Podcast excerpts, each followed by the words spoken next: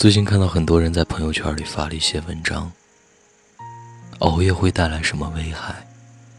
别总熬夜了，生命不会和你开玩笑。只是熬夜成瘾的人，道理他们都懂。能让他们戒掉晚睡的，从来不是那些大道理。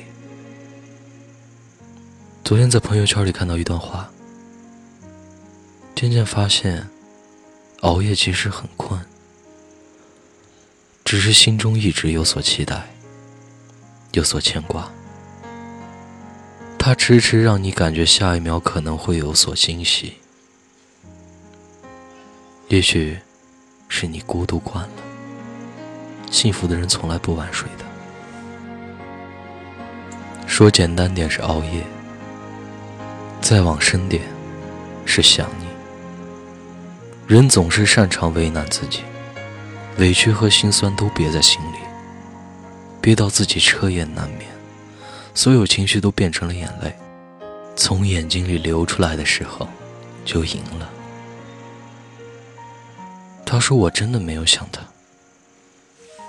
只是白天可以装作若无其事，可以微笑着面对所有人。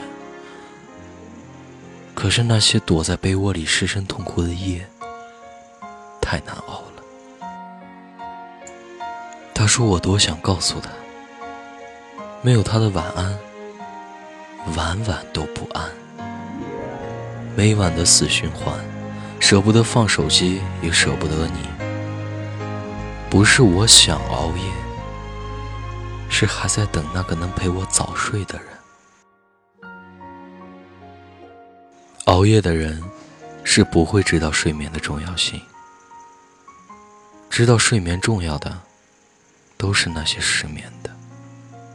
就像身边全是我先睡了，你也早点睡，却没有你困了就先睡，没困我陪你。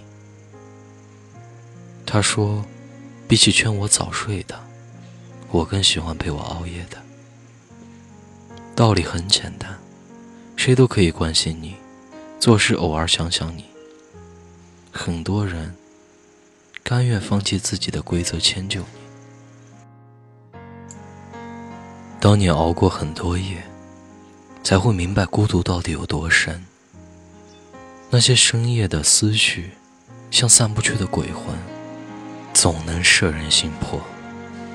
不是我不想在夜里安身，而是我想保护的那个人还不知道在多远的地方。如果可以，谁又想在深夜里孤军奋战呢？你只有熬过很多个夜，才会知道谁是你最大的阴影。晚安，我爱的你们，别再熬夜，我会心疼。别天真，别太傻，别太痴心，也别再想他。枕头是个不会说话的好朋友，他会陪你度过那些很难过的日子。替我帮你擦干眼泪，开怀大笑和睡个好觉是一切的良药。就算现在放不下也没关系，你再等一等。就像当初你等他爱上你一样，只是现在等等自己。总有一天，时间会帮你消化那些你以为过不去的坎。如果你的黑夜太难熬，那我就陪你日夜颠倒。我是汉堡，愿你一生安好。